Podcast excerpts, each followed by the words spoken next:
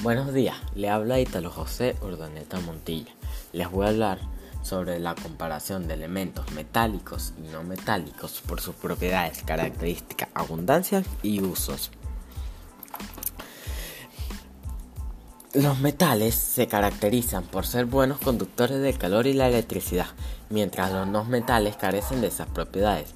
Los no metales forman enlaces covalentes con excepción del hidrógeno. Metal es una sustancia sólida, usualmente dura, lustrosa y opaca.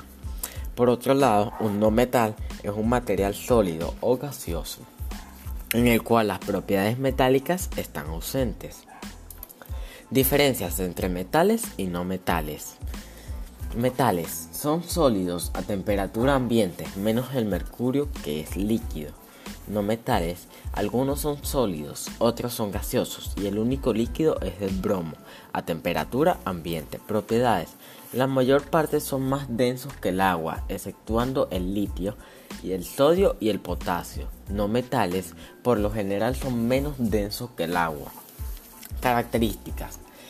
Metales presenta brillos y el lustre metálico. Los no metales no brillan.